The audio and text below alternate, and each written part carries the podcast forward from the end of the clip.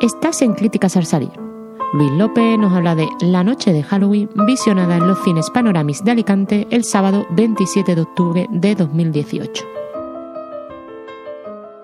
Salgo de ver rodeado de adolescentes que algunos se ha sorprendido de lo que ha visto. La nueva entrega de la saga de Halloween, La Noche de Halloween 40 años después. Hay que decir que el director y los responsables del equipo, David Gordon Green, eh, tienen la, actitud ante la película de ser mm, quizá demasiado respetuosos con el original. Eso tiene una parte buena y una parte mala. La parte buena es que la narrativa es más sólida, más clásica. Incluso el director se atreve con un largo plano secuencia que muestra muy bien la manera, el modus operandi de Mike Myers, el asesino. Pero por otro lado, al ser tan respetuosa, no innova, no se atreve a abrir nuevos caminos, salvo el hecho de adaptación argumentada a los tiempos. En la película del 78, la mayoría de las chicas que aparecían eran mujeres débiles que gritaban inútilmente ante la presencia del asesino que las mataba rápidamente.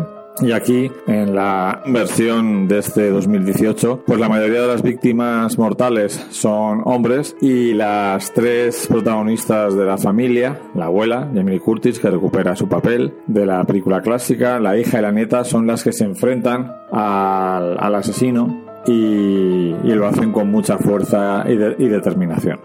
Eso es lo más novedoso a nivel argumental respecto a la película de, del 78. Eh, a mí me ha sorprendido que parte del público se quedaba anonadado ante, la, ante el modus operandi del asesino, que sin mediar palabras, sin aparentemente ningún motivo, es una máquina imparable de matar que no distingue entre hombres, mujeres o niños y que mata con total sadismo.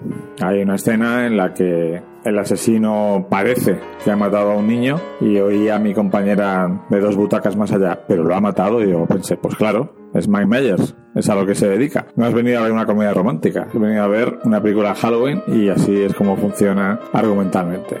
Es mm, muy revelador que cuando Mike Myers está en pantalla, incluso cuando está Jamie Curtis, aunque no esté el asesino, la película funciona muy bien. Cuando esos dos personajes desaparecen, la película es insoportable.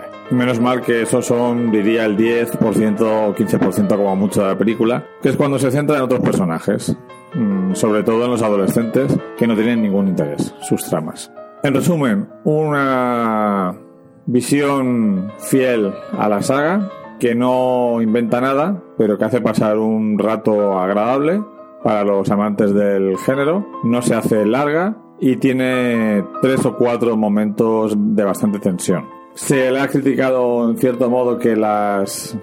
Claro, es muy interesante en relación a lo que comentábamos antes. Hay público que se, se sorprende o se escandaliza ante lo cruel que es el asesino y los fans fans han dicho que los crímenes son muy originales pero que están todos fuera de cámara para evitar la calificación R. Es muy difícil encontrar el equilibrio comercial hoy en día. Se quiere contentar a los fans de una saga, a los fans acérrimos, e intentar enganchar a gente nueva. Y eso es imposible porque al final te quedas a mitad de todo. Bueno, le doy un dos y medio a la noche de Halloween.